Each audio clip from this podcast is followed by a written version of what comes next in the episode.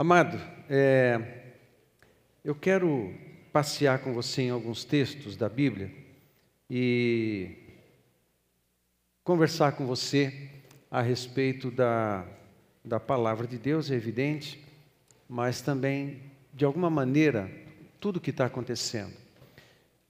O príncipe dos pregadores, ah, chamado Spurgeon, foi um dos pregadores que inglês que exerceu o ministério no século XIX e marcou o século XIX. Há uma frase de Spurgeon muito interessante que ele dizia o seguinte: que todo pregador ele tem que estar com a Bíblia numa mão e o jornal na outra, de forma que a gente tenha condições de aplicar as verdades da palavra de Deus é, os ensinos da palavra de Deus ah, no contexto da nossa vida, do nosso tempo, referente também às coisas que estão acontecendo. Ah, nós não somos alienados, muito embora algum tempo atrás sempre diziam que os crentes eram alienados. Se tem um povo que não é alienado, é o crente. Que a gente tem os olhos santificados para entender os ouvidos santificados para entender as coisas, para discernir. Discernir por causa do Espírito Santo em nós, discernir o certo e o errado. Discernir o que é verdade e o que é mentira. O que é narrativa falsa, fake, e o que é uma declaração de verdade. Nós conseguimos é, discernir muitas coisas sim. E a gente, com base nessa possibilidade, nessa capacidade, na palavra de Deus, eu quero aplicar. Eu confesso que foi muito difícil por conta da preparar a mensagem, por conta de tudo que está acontecendo. Por quê, amados? Tudo que acontece ali naquele pedacinho de terra, que é melhor, menor do que o estado de Sergipe, aqui no, no nosso Brasil, naquele pedacinho de terra chamado Israel, é, afeta o mundo inteiro. Tudo que acontece ali afeta o mundo inteiro. Então, o que vai acontecer ali, ali é o relógio da história, é o relógio da humanidade. Então, se estourar alguma coisa lá, de alguma maneira, vai afetar todo o Oriente, vai afetar toda a Europa, o extremo europeu, né, leste, oeste, vai afetar a África, vai afetar as Américas, vai afetar o mundo inteiro. A Oceania vai afetar tudo, afeta tudo. Tudo que acontece ali toca no mundo inteiro. Então, os nossos, nossa atenção se volta sim para tudo que está acontecendo ali. E eu quero então passear por alguns textos que, com a intenção de jogar um pouco de luz na, na, no teu coração a respeito de tudo, mas finalizar com algumas certezas algumas certezas que nós cristãos temos, as certezas do cuidado de Deus, as certezas da presença de Deus sobre a nossa vida, as certezas da força, a certeza do poder sobrenatural que está disponível aos seus filhos. Presença, força, poder, ânimo, consolo em dias de luta, em dias de angústia, força para lutar, qualquer luta que a gente precise lutar, tudo vem do Senhor. Amém, queridos? Então eu quero fazer essas duas coisas com você. E eu quero iniciar lendo o Salmo 124. Eu mencionei no início, pode abrir na sua Bíblia, eu mencionei no início que ah, ah, o Salmo 122 que nós lemos na abertura do culto, ele faz parte de um conjunto de salmos que são chamados Salmos dos Degraus, Cântico dos Degraus, ou Cântico de Romagem. O que, que significa? Já, já expliquei isso outras vezes, quero só relembrar. É um conjunto de 15 salmos que começa em 120 e vai até o 134, e eram sal, é, são salmos que o povo cantarolava, cantava quando saíam das suas cidades, de qualquer lugar de Israel, e iam encaminhada é, em romaria para a cidade de Jerusalém, pelo menos três vezes ao ano, para celebrar as festas solenes que Deus deixou decretado na sua palavra. E quando eles saíam em, em, romaria, uma grande quantidade de pessoas nas estradas, andando, ou de carroças, ou de animais, não importa, eles praticavam esse movimento e eles cantavam esses salmos. Eles também quando chegavam em Jerusalém, eles também são chamados esses salmos de cânticos dos degraus.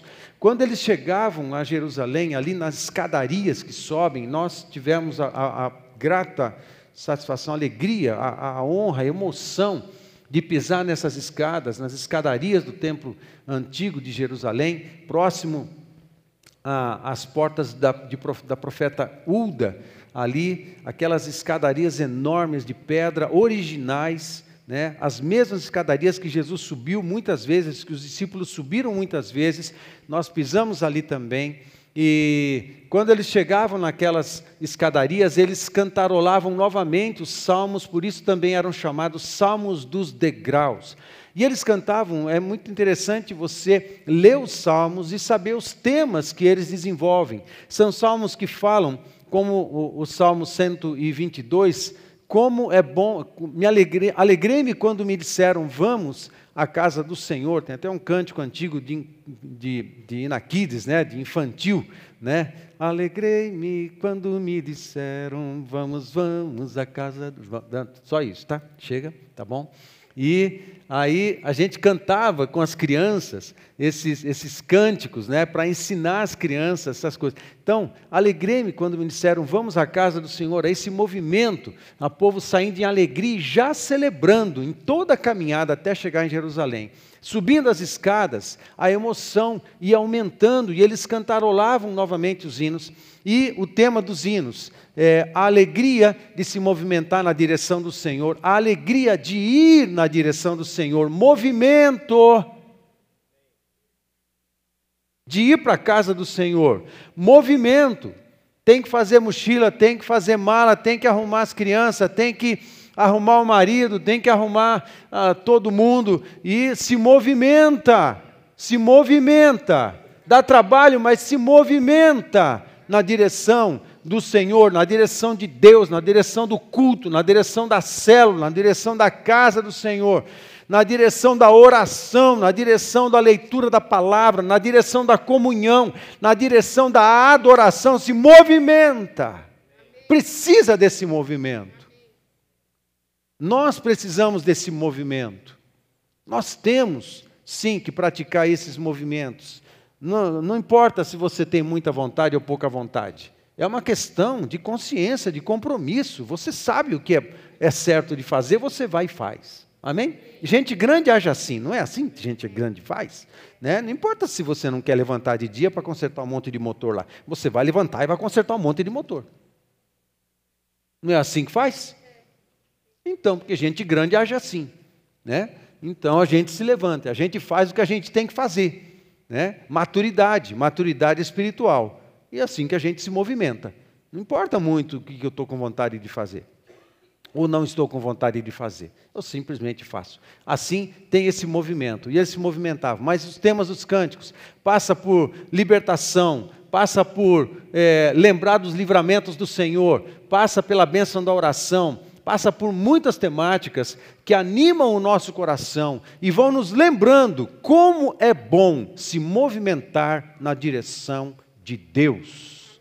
Amém? É isso que esses salmos falam. Muito bem. Quando chegamos no Salmo 124, a gente lê o seguinte: é um salmo, nesse caso de Davi, nem todos os salmos de Romaria são, foram escritos por Davi, mas esse daqui foi.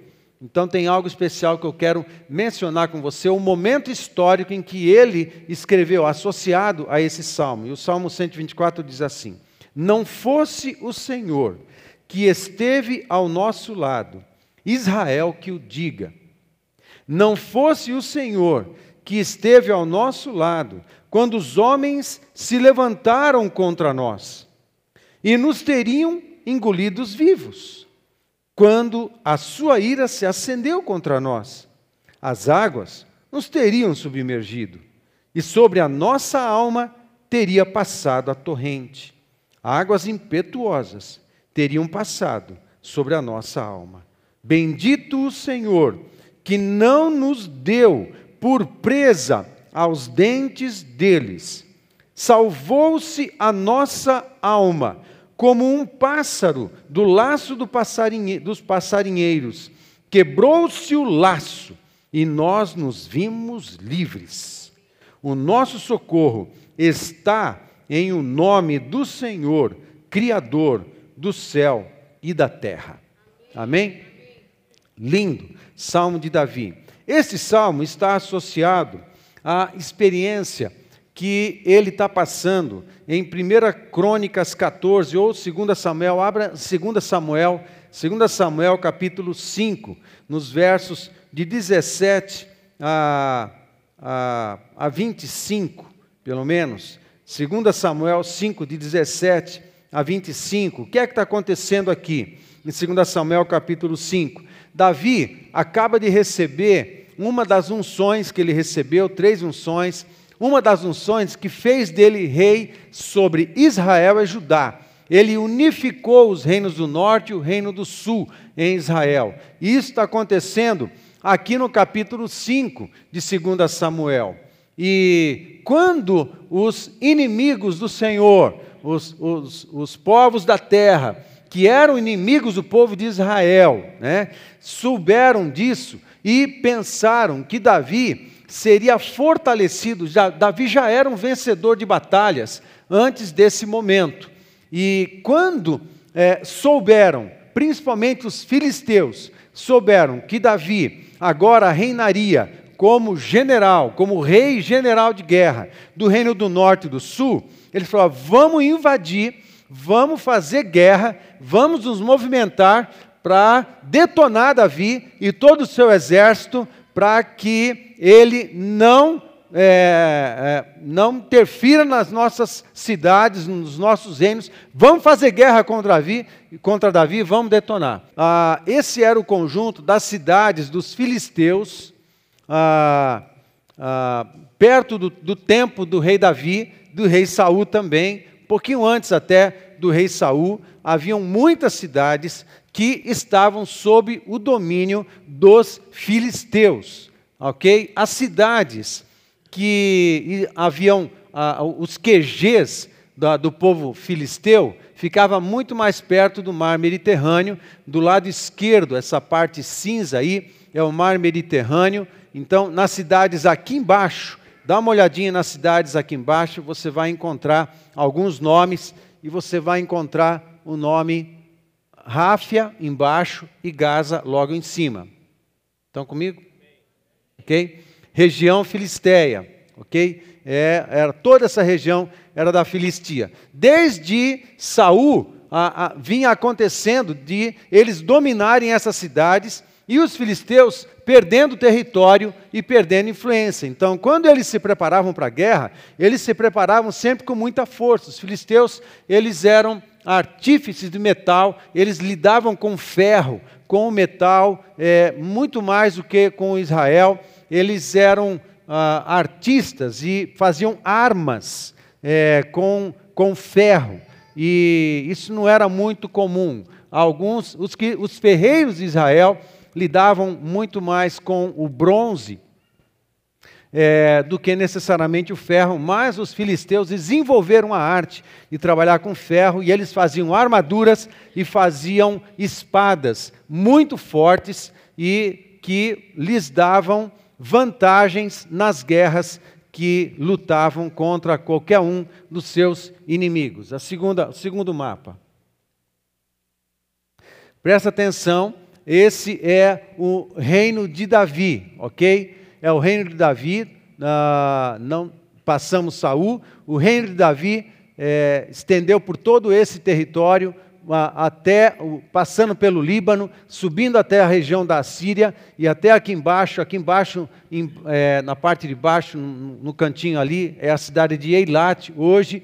É, e toda essa parte do lado esquerdo, para baixo da linha pontilhada aqui, região sul, Negueb, é, hoje essa parte é praticamente também território do Egito. Agora preste atenção naquele pontilhado do lado esquerdo ali, ok? Eu quero aumentar para você entender pode passar, eu aumentei. É, ali é o povo filisteu. Está tá vendo o nome da cidade ali? O nome de baixo? Aqui, ok? É, é aquela região. Eles são os antigos filisteus. Pode passar outro mapa. Esse mapa, ele está falando do reino de Salomão. Passou Davi e Salomão. e mesmo no reinado de Salomão, sempre sobrou um pedaço de terra que é ligado perto de Jope, ali no tempo de Salomão, Jope até Gaza. Todo esse território. Hoje Jope não está debaixo do domínio é, da, da, do território de Gaza. O território de Gaza fica mais ao, inicia mais ao sul da cidade de Jope. Jope pertence a Israel hoje, mas isso é no tempo de Salomão. Pode passar? Aí, uma ampliada para você é, observar com um pouco mais de, de cuidado aqui. Ok? Essa região é a antiga Filistia, que dá problema para os israelitas desde muito tempo atrás. Pode passar? Né? Esse é a, o reino de Israel e Judá é, um mapa um pouco mais, é, é, um mais recente, Israel e Judá já dividido. Aqui do lado esquerdo, Filistia e a cidade de Gaza, ali do lado esquerdo. Pode passar o mapa, aí a gente amplia e encontra a mesma situação.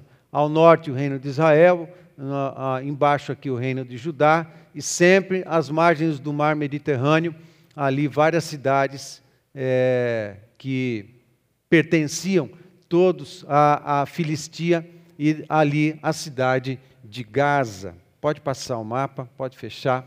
É só isso que eu quero mostrar para vocês. Há uma questão histórica né, nas, nas, lutas que acontecem ali, nas guerras que acontecem ali. Ok? É, é um povo que Deus deu ordens a, ao povo de Israel quando eles ocuparam a terra de Canaã Deus deu ordens para limpar a terra ali dos seus moradores, porque eles tinham batido num nível de iniquidade que agora tinha chegado a um, a um ponto de, de, necessidade de extermínio. Algumas culturas no mundo, por mais esquisito que isso possa parecer, algumas culturas no, no, no mundo foram exterminadas, ok? Lamentavelmente, até na, na nossa América aqui, é, isso também aconteceu ah, algumas culturas terrivelmente foram exterminadas. Mas é importante lembrar algumas. Ah, mas ah, como, é que, é? como que isso acontece? Amados, é, desde Gênesis capítulo 15, quando Deus fala com Abraão, Deus fala com Abraão que ele faria daquela terra uma terra que era destinada ao seu povo. No entanto, haviam os moradores naquela terra. E Deus sempre pregou para aquele povo, porque a intenção de Deus foi sempre alcançar todas as famílias da terra. Mas aquele povo era ontologicamente idólatra, era essencialmente idólatra, longe de Deus. E há um nível de idolatria que a pessoa chega, que às vezes a, a cultura chega, a nação chega, que chega a um ponto de endemoniamento coletivo. Existem algumas culturas que chegam ao nível do endemoniamento coletivo e elas fecham todas as portas para o Espírito Santo e elas negam a salvação, elas negam Deus, elas negam a palavra de Deus e elas se fecham de verdade para a possibilidade do, do perdão dos pecados, arrependimento, perdão dos pecados e se fecham para o reconhecimento de Jesus como Senhor das suas vidas. Quando algumas culturas chegam nesse ponto, dependendo da situação, Deus ordena o, extermínio. Foi o que aconteceu com Sodoma e Gomorra. Praticamente toda a cidade chegou num nível de endemoniamento coletivo que foi necessário o extermínio. É como quem tira um câncer do corpo, é como quem tira um câncer da raça humana, tira um câncer da humanidade. Às vezes isso precisa acontecer e nós vemos acontecendo na história de muitas formas. O povo, os moradores da terra de Canaã, eles eram essencialmente idólatras, e muitos deles foram exterminados, mas nem todos, e esses permaneceram. E Deus disse que era para exterminar, por causa do nível de endemoniamento que eles ficaram é, na, na sociedade toda. E, no entanto, você que conhece a história do povo de Israel, a história do povo de Deus, a história dos que vêm do Egito, depois entrando com Josué, depois os juízes e a história dos reis, e começando com os registros lá dos antigos é, livros de história do Antigo Testamento, você sabe que nem todos os povos foram exterminados. Então, aquilo que não é de Deus fala para tirar da vida tirar da história e permanece, isso vai dar problema em algum momento. Foi isso que aconteceu com é, os moradores dessa, dessa região. Israel precisava ter tomado todo esse território, não tomou. Então, Deus falou para fazer, ele não fez. Deus falou para tirar, eles não tiraram. Deus falou para arrancar da vida, eles não arrancaram. Para arrancar da terra, eles não arrancaram. Se você deixa na sua vida algo que Deus já falou para tirar, isso uma hora vai se transformar num grande problema. Amém? Se Deus já falou para você tratar algumas coisas no seu coração, trate, porque se você não tratar, isso pode virar um câncer. Um câncer no relacionamento. Um câncer no relacionamento conjugal. Um câncer nos relacionamentos na família. Um câncer na sua própria vida. Amarrando a gente lá atrás, não permitindo a gente avançar e roubando tempo, energia, dinheiro, saúde, porque a gente vai precisar tratar com uma série de efeitos colaterais referente a um problema que Deus já disse que era para tirar da nossa vida. Não preciso ser específico, mas com certeza Deus já falou para a gente tirar o pecado da nossa vida. Deus já falou para a gente arrancar da nossa vida, da nossa vivência, muitas coisas. E se a gente não obedece, a gente vai ter que sofrer. Vai sofrer muitas consequências. Não dá para brincar com isso, se divertir com o pecado. E depois ficar dando desculpa, dizendo: eu estou em pecado por causa de A, por causa de B, por causa de C, porque sim, porque não. Não tem desculpa. Ninguém tem desculpa para nada. A gente sabe o que é certo e o que é errado. E quem não permitir permanecer na vida algo que Deus já disse que é para tirar, vai dar ruim. É o que aconteceu com o povo de Israel. E até hoje, eles precisam administrar uma série de prejuízos por causa disso. Ok? Mas eu quero ler o texto em que está ah, baseado este hino de Davi, que é 2 Samuel capítulo 5 de 17 a 25, o texto diz assim: Ouvindo, pois, os filisteus que Davi fora ungido rei de Israel, subiram todos para prender a Davi. Ouvindo, desceu Davi à fortaleza.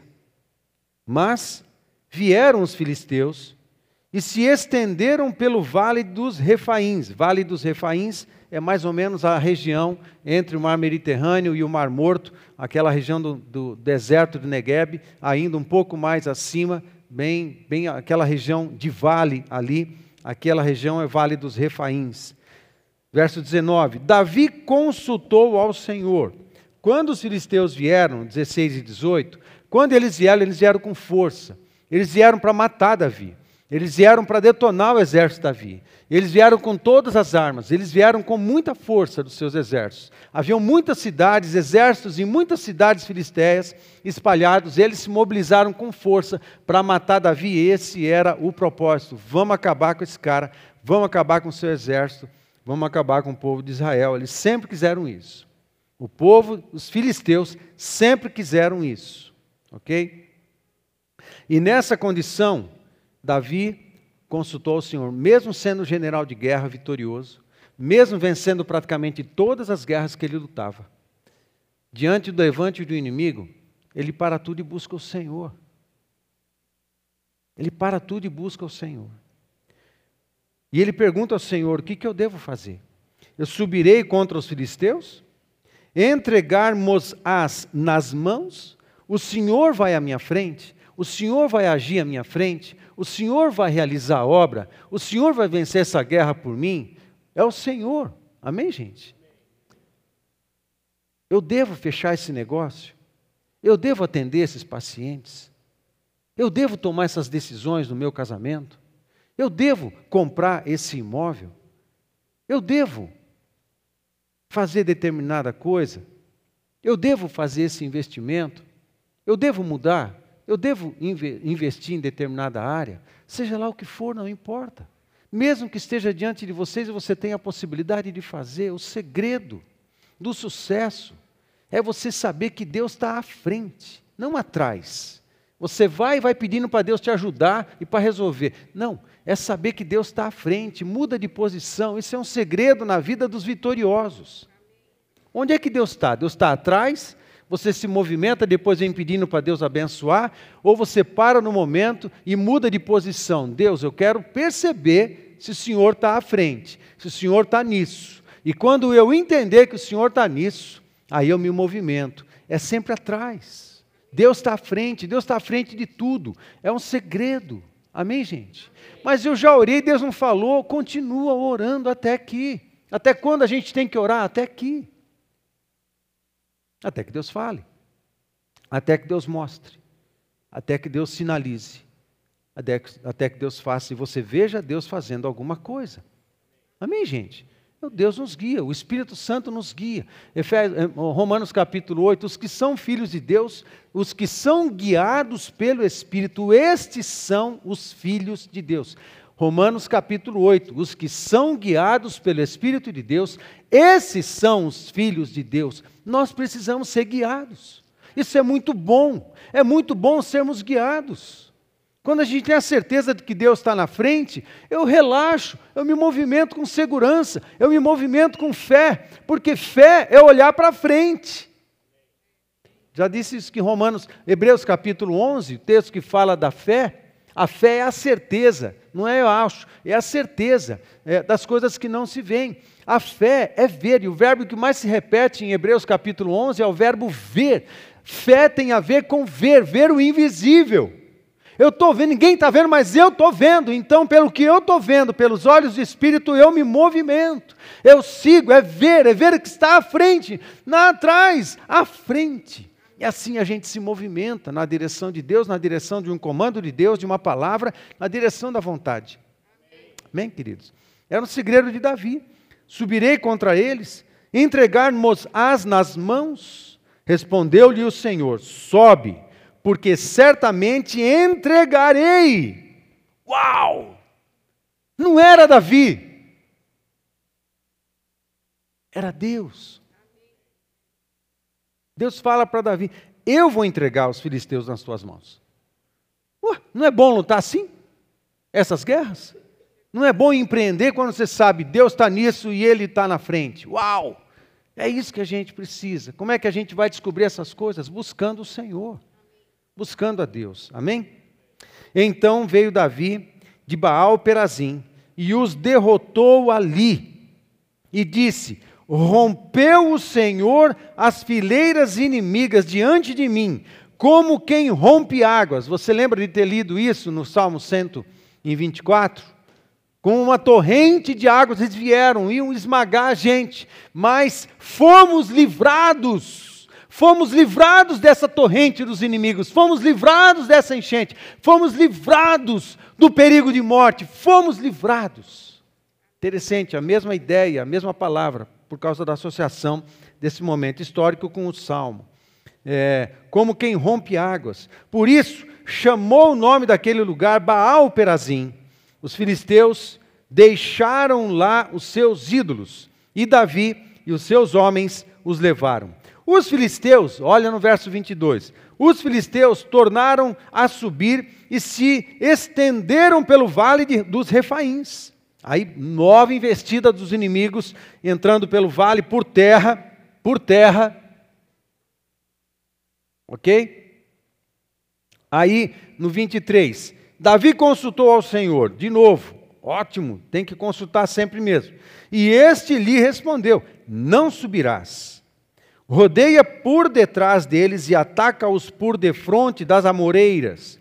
E há de ser que, ouvindo tu um estrondo da, de marcha pelas copas das amoreiras, um estrondo de marcha pelas copas das amoreiras, então te apressarás, e é o Senhor, é o Senhor que saiu diante de ti. Uau!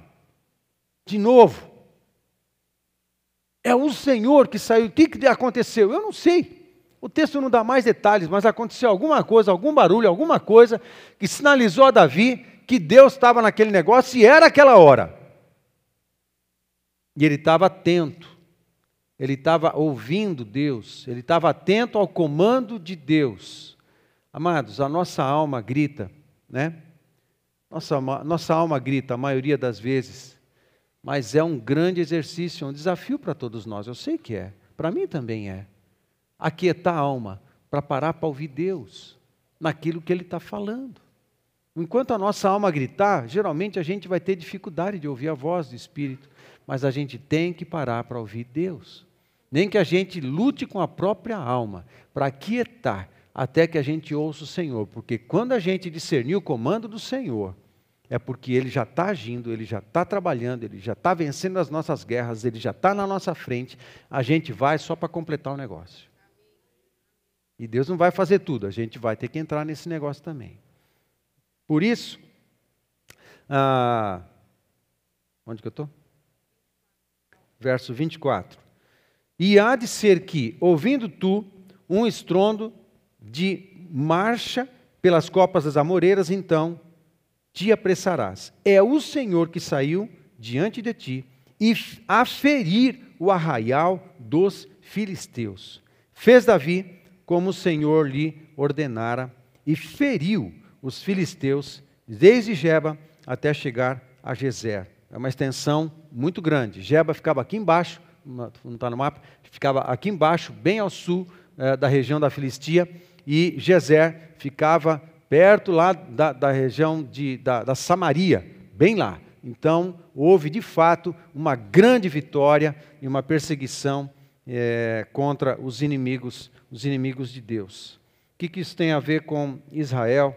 Eu não, não sei, eu não posso arriscar, eu não posso arriscar dizer nada, nem fazer análise é, geopolítica a respeito dessas coisas, nem tenho competência para isso.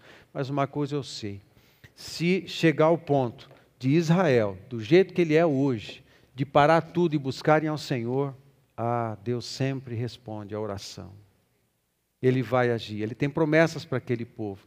Entenda, a salvação está em Jesus. O povo escolhido é em Jesus, não é da linhagem judaica. Tudo que Deus preparou era para chegar a Jesus, para Jesus aparecer. Nós somos povo de Deus porque estamos em Jesus. Somos povo santo, somos povo santo porque estamos em Jesus. Somos povo da redenção porque estamos em Jesus. Somos povo da salvação porque estamos em Jesus. Porque em Jesus não há grego, nem judeu, nem romano, nem mulher, nem homem, nem nada. Só tem um povo. Não tem mais diferença. O detalhe é estarmos em Cristo Jesus. Mas esse povo, aquele região, essa região, misteriosamente, ainda é o relógio da história. Misteriosamente, ainda é o relógio da história. E a gente tem que estar atento. E esse povo, toda vez que clama ao Senhor, Deus age, Deus se movimenta, porque Deus ama esse povo como ama qualquer outro povo da, da, da, do planeta.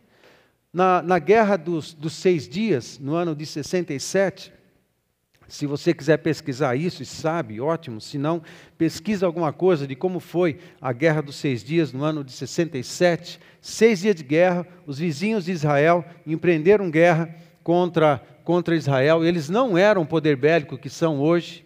Eles tinham saído da Segunda Guerra Mundial há pouco tempo, eles tinham sido formados nação por uma decisão de Oswaldo Aranha, da, da, da ONU, e o, o voto Minerva né, na ONU, no ano de 1947, se eu não me engano, é, deu direito de Israel ser nação e ter território.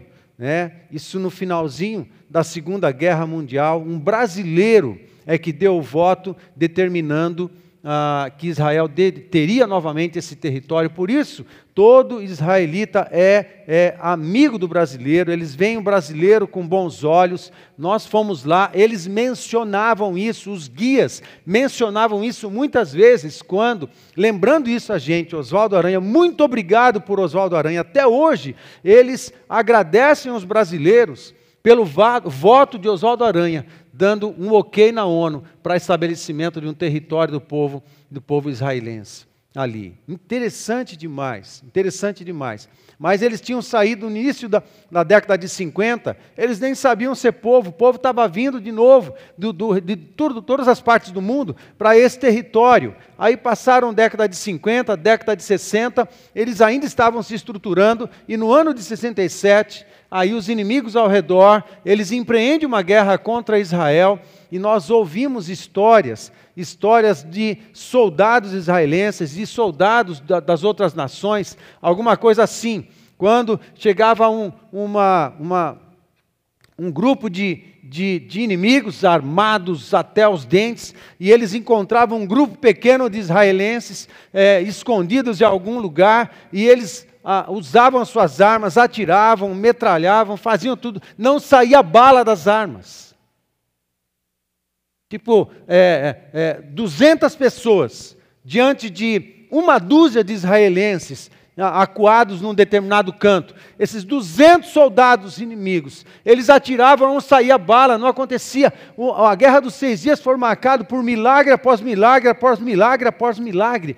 E muitos relatos também dizendo que quando os inimigos chegavam próximo dos soldados israelenses, e muitos nem tinham preparo militar nem nada, quando eles se aproximavam, eles viam exércitos de anjos que estavam protegendo e eles jogavam as armas. Muitos relatos, muitos relatos de um pequeno número de israelenses. Chegava um, um, um grande número de, de inimigos. E eles se aproximavam e, sem dar um tiro, jogavam as armas tudo no chão e se inclinavam e se rendiam. 200 se rendendo para 20, para 30.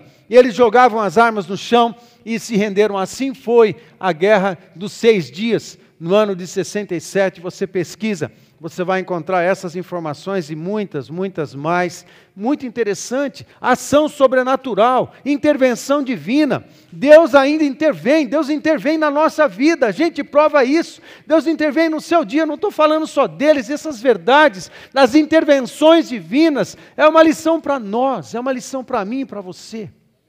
A gente pode lutar as nossas guerras, a gente pode entrar nas nossas batalhas com fé, com coragem, consulta a Deus como Davi fez. Consultamos ao Senhor: Senhor, eu tenho isso diante de mim.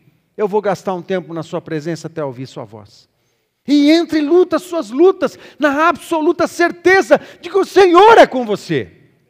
O Senhor é com você para te fortalecer, o Senhor é com você para lutar suas guerras por você muitas vezes. O Senhor é com você para te dar sabedoria, é Senhor, o Senhor é com você para te dar estratégia, porque a estratégia mudou aqui no caso de Davi. O primeiro, a primeira missão foi de um jeito, a segunda já foi diferente, Deus muda a estratégia. É só parar para ouvir o Senhor. Senhor, o que eu faço? Como é que a gente faz aqui na nossa empresa? Como é que a gente faz aqui na nossa casa? Como é que a gente faz diante do desafio desse novo empreendimento? Ouvir Deus é o segredo. Buscar o Senhor é o segredo, e ouvir o Senhor é o segredo, e obedecer ao Senhor é um segredo. Tem que obedecer ao Senhor, é a chave. Tem que obedecer ao Senhor. Amém, queridos? Aí, essas guerras eu vejo que tem sofrimento? Sempre tem. Tem criança sendo presa em gaiola de animal. Se você, vocês estão vendo, eu não vou me referir. Eu não vou me referir porque é dramático demais. Tudo que está acontecendo agora. É triste demais. É barbárie atrás de barbárie. É civil sendo barbarizado de todos os jeitos. É de vomitar. Não, não, é terrível tudo que está uh, acontecendo. Agora, nós temos as nossas lutas para lutar. Nós temos as nossas guerras para lutar. E somos vitoriosos sempre. Que mistério é esse de que nós sempre somos vitoriosos? Romanos capítulo 8 fala isso. Em Cristo nós já somos mais do que vencedores. O apóstolo Paulo era mais do que vencedor? Mas ele foi decapitado. Os apóstolos eram mais do que vencedores, mas cada um foi martirizado de um jeito diferente. O que é ser vencedor? No conceito bíblico, às vezes é ter que suportar perseguição. Não é quando tudo está certo. Isso não significa que eu sou um vencedor. Eu já sou, é, eu já sou um vencedor. E não é por causa dessas, disso está dando certo. Mesmo quando as coisas não estão dando certo, eu continuo sendo um vencedor. Porque eu já não estou mais debaixo do governo do pecado. Eu já não sou mais escravo da perdição. Eu não já sou mais servo da, da, das trevas. Eu não já sou mais destinado ao inferno. Eu já sou um salvo, não importa o que aconteça. Essa era a mentalidade do apóstolo Paulo. Não importa o que vocês façam, eu sou um pregador do evangelho, já sou mais que vencedor. As gotas do sangue do meu corpo, quando caem no chão, são sementes para a salvação de muitos outros novos discípulos. A gente precisa entender qual é o conceito. Para a gente não ter a nossa fé abalada quando as coisas passarem a não dar muito certo na nossa vida, a gente tem que lutar as nossas lutas. Amados, nós lutamos as nossas lutas, nós somos guerreiros, e não jardim da infância. A gente é lutador, a gente é construtor.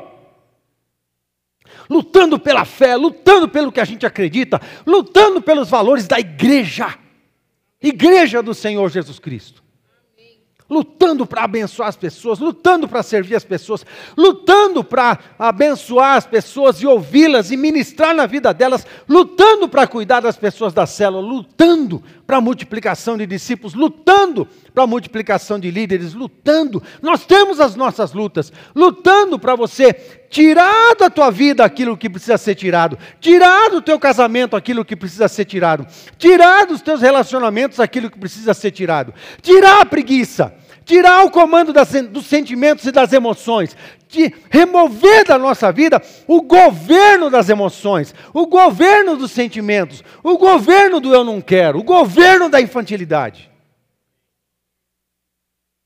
Tem que tirar essas coisas. É uma luta que nós todos lutamos. Estão comigo, gente? Nós somos guerreiros.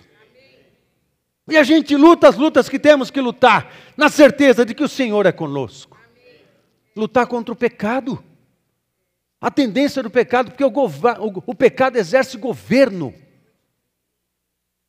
O pecado exerce governo. E o anticristo é a figura do pecado, é a personificação do pecado. E ele vai exercer governo sobre o mundo.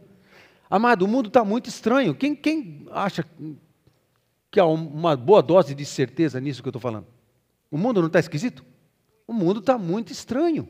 Gente, está muito estranho, mas a palavra de Deus afirma que haverá um momento em que Deus vai liberar geral. É isso que vocês querem fazer? Se meter no pecado, mergulhar de cabeça no pecado? Há um momento, Romanos capítulo 1, capítulo 2 fala disso, que é o momento que Deus libera, tira o freio da humanidade. Há um momento que Deus tira o freio. Quando Deus tira o freio, as pessoas elas se movimentam para ser aquilo que o diabo quer que elas sejam a natureza carnal quer que ela seja, a libera geral. Amados, nós estamos vivendo um tempo muito estranho. Parece que hoje as famílias da nossa geração, os jovens da nossa geração já não se incomodam com a prostituição. Acha que não tem nada errado, que está tudo certo. Não se incomoda mais com pecados nas áreas sexuais não se incomoda mais com a imoralidade. Gente, o que é isso? Parece que o mundo está indo de ribanceira, mas Deus diz que há um momento que Ele solta os freios. Por isso, nos últimos dias, a gente fala de avivamento, sim, vai, vai, ter dois tipos de avivamento um avivamento entre os santos e um avivamento que é, não, não é o contrário de avivamento, que, como é que eu chamo isso? Morremento? Mortimento?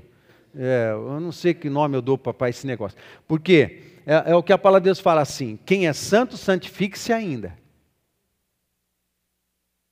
Mas quem é impuro, mergulhe na sua impureza.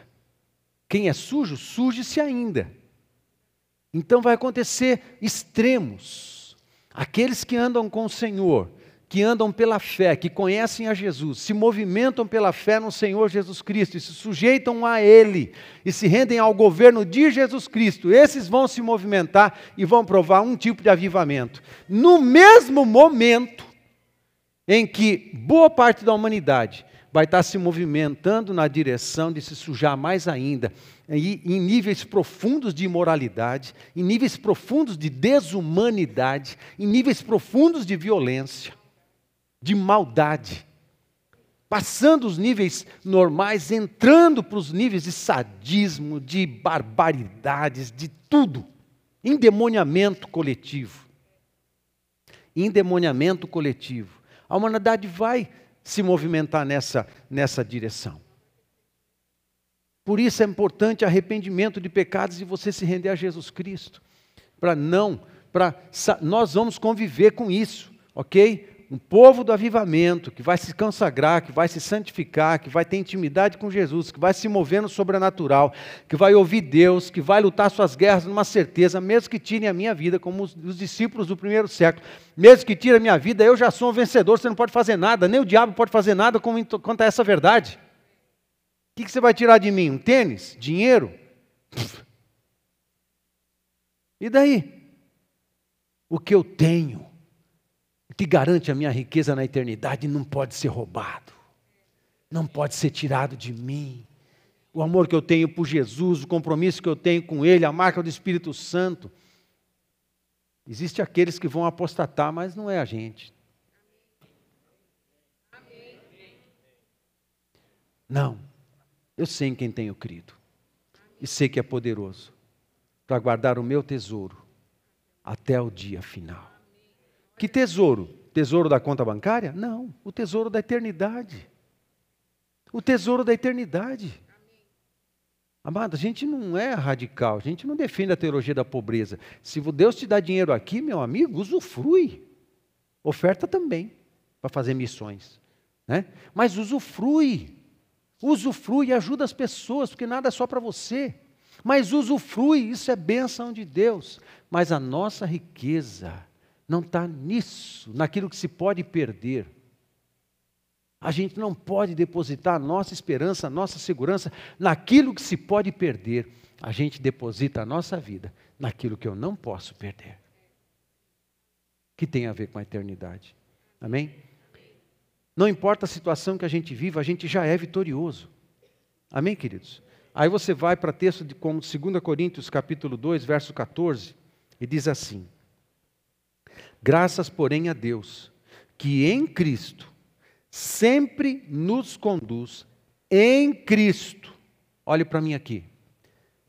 Em Cristo, em Cristo, andando em Cristo, se movimentando em Cristo, sempre nos conduz em triunfo e por meio de nós manifesta em todo lugar a fragrância do seu conhecimento.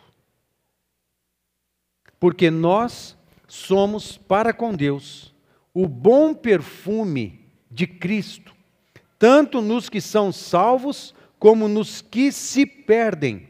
Para com estes, cheiro de morte para a morte, para com aqueles, aroma de vida para a vida. Quem, porém, é suficiente para estas coisas? Deixa eu dizer para você, o que é que Paulo está falando aqui? É, além do óbvio, né, que nós acabamos de ler. Primeiro que ele usa uma palavra aqui no verso 14, que é a palavra triunfo, muito interessante. Essa palavra triunfo eram as mesmas, era a mesma palavra usada pelos reis e generais quando voltavam para suas cidades depois de uma guerra vitoriosa. Era essa palavra que era usada. Né? Então o que acontecia? Os reis saíam para a guerra e eles venciam os seus inimigos. Depois eles tinham um, um retorno para suas cidades é, no meio de uma celebração de triunfo, no meio de uma celebração de guerra, de, de, de vitória por conta da guerra. E quando eles voltavam para suas cidades, eles traziam é, os, o rei inimigo e também os generais, né, e eles traziam é, entre os seus inimigos, seus ah, capturaram, como é que chama?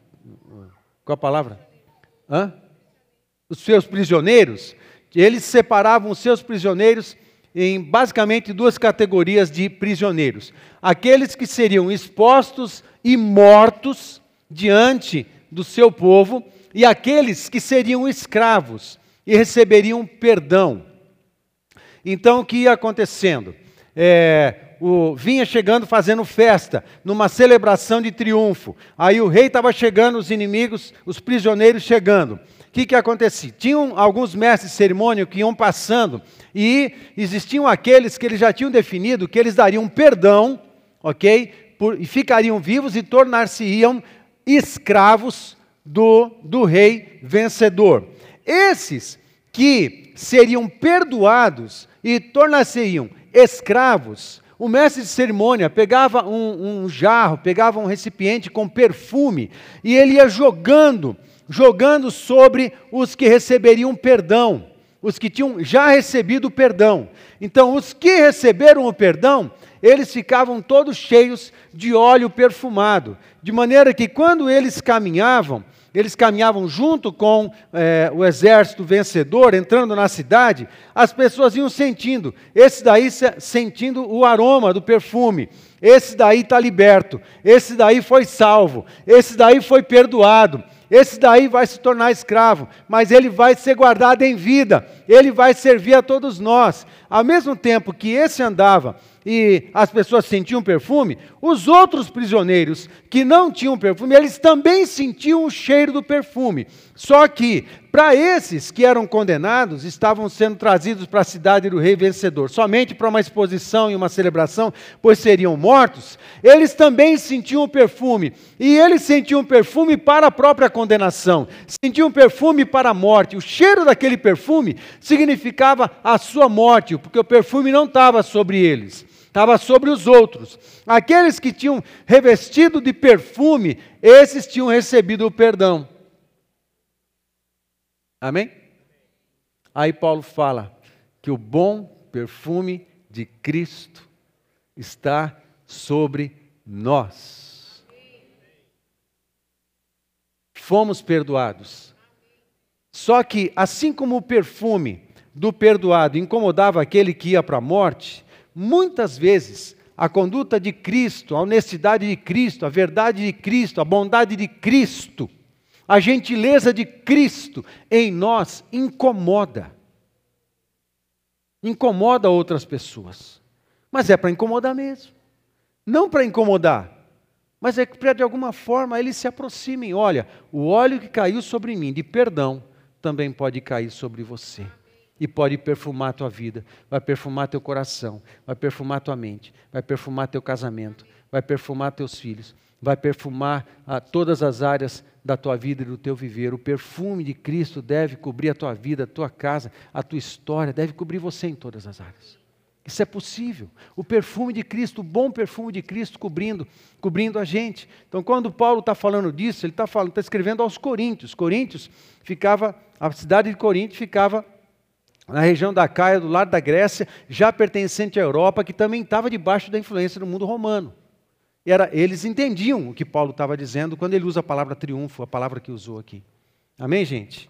Nós temos o perfume de Cristo, porque já fomos perdoados. Nós já fomos perdoados. Agora, quando a, a palavra de Deus fala, por exemplo, em Colossenses capítulo 2, um, um outro texto que também está dentro dessa ideia toda, né? E a vós outros, que estáveis mortos, nós estávamos mortos nos nossos delitos e pecados, estáveis mortos pelas vossas transgressões e pela incircuncisão da vossa carne, vos deu vida juntamente com ele, perdoando todos os nossos delitos, tendo cancelado o escrito de dívida que era contra nós e que constava de ordenanças, o qual nos era prejudicial, removeu inteiramente, cravando-o na cruz e despojando os principados e as potestades, publicamente os expôs ao desprezo, triunfando deles na cruz. É como se os demônios estivessem vendo a gente, aí de repente nós nos arrependemos, entregamos a nossa vida a Jesus, o perdão de Deus veio sobre nós, o perfume de Cristo nos cobriu, a unção de Cristo nos cobriu, o sangue de Jesus perfumado nos cobriu. É como se os demônios vissem isso e não pudessem fazer nada, e não podem mesmo porque o sangue de Cristo está sobre nós, o perfume de Cristo está invadindo a nossa vida e vai invadir cada vez mais, e os nossos inimigos, aqueles que foram humilhados e despojados, eles rangem os dentes de ódio contra nós, mas não podem fazer nada, porque nós já nos tornamos escravos de Jesus. Escravos de Jesus. Sim, é isso mesmo, é servo de Jesus. Só que Jesus não quer escravo. Ele quer amigos, ele quer irmãos, e faz desses irmãos sacerdotes e reis, gente que vai governar com ele e vai reinar com ele para sempre. Se não nessa vida, e, e, certamente não nessa, nessa fase da história, certamente vamos reinar juntamente com Jesus no milênio. Que a gente reina com ele, a gente reina. Então vai treinando aí, vai cuidando bem da sua própria vida, da sua casa, vai praticando uma boa gestão da sua própria espiritualidade, uma boa gestão dos seus filhos, uma boa gestão da sua família, vai praticando uma boa gestão da sua própria fé. Porque quem vai reinar junto com Jesus é rei e sacerdote. A gente tem todo esse tempo para treinar. Amém, gente? A gente vai treinando, o Espírito Santo ajuda a gente nisso. Né? Aí você vai para Romanos, por quê? Romanos 6, de 20 em diante. Porque quando éreis escravos do pecado, estão comigo? Quando éreis escravos do pecado, estáveis isentos em relação à justiça, naquele tempo, que resultados colhestes? Somente as coisas de que agora vos envergonhais porque o fim delas é a morte. Amém, gente? Que vantagem tem ter coisas materiais e perder Jesus? Que vantagem tem uma transa e se afastar de Deus? Que vantagem tem? Que vantagem tem? Você sair para uma noitada e se divertir com o pecado? Se isso te afasta de Deus, que vantagem tem? Você querer ser legalzão com os amigos porque eles cometem pecados? Que vantagem tem cometer pecados junto com os amigos? E conviver com uma falsa aceitação, uma falsa amizade, um falso respeito, um falso amor. Porque no meio do pecado não tem nada que é verdadeiro. Vale a pena, não vale a pena essas coisas, que vale a pena é andar com Deus e ser escravo do Senhor isso sim tem valor. E a gente permanecer aqui.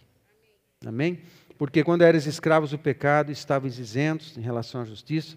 Naquele tempo, que resultado escolhesse? Somente as coisas que agora vos envergonhais, porque o fim delas é morte. Agora, porém, libertados do pecado, transformados em servos de Deus. Éramos escravos do pecado, Agora fomos transformados em servos de Deus.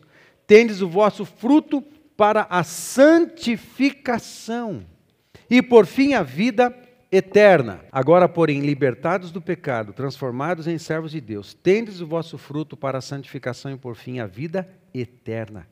Porque o salário do pecado é a morte, mas o dom gratuito de Deus é a vida eterna em Cristo Jesus nosso Senhor. E para encerrar, 1 Coríntios 7, 22, porque o que foi chamado, porque o que foi chamado no Senhor, sendo escravo, é liberto do Senhor. Semelhantemente, o que foi chamado sendo livre, é escravo de Cristo. Paulo está dando vários conselhos aqui para senhores e servos. Então ele está falando aquele que é o Senhor e tem escravos está falando para aqueles que são escravos e entregaram a vida a Jesus, mas têm seus senhores.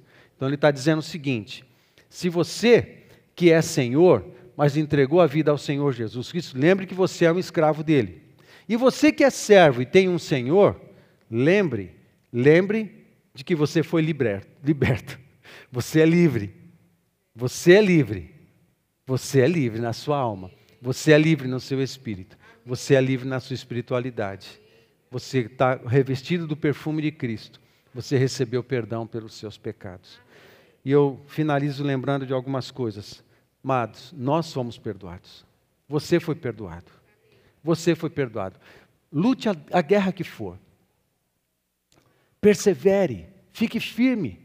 O quanto for necessário. E se chegar um momento, e vai chegar, em que a igreja vai ser perseguida, e vai chegar, fique firme. E se machucarem fisicamente a gente, não faz menor diferença. Porque a gente sabe em quem tem crido. A gente sabe em quem tem crido. E nós sabemos que aquilo que não podemos perder, não perderemos. Que tem a ver com Jesus e com a eternidade. Agora, a gente tem que lutar. Tem que aprender a lutar as nossas guerras, inclusive as guerras da fé. Amém, gente? Amém. Amém. Nós fomos perdoados. Nós fomos libertos do governo do pecado. Nós já fomos tornados servos e irmãos de Cristo. E fomos tornados reis e sacerdotes nesta vida, para reinar com Cristo em seu governo milenar sobre todos os povos. Nós já temos essa vitória. Nós já temos essa vitória. Mas a gente vai vivê-la plenamente só lá. Aqui a gente vai ter que lutar. E às vezes vai ter que sangrar. Às vezes vai ter que se angustiar. Às vezes vai ter que sofrer. Às vezes a gente vai ter perdas, mas a gente só perde o que pode perder. O que a gente não pode perder, a gente não perde. Fica de pé comigo, vamos orar.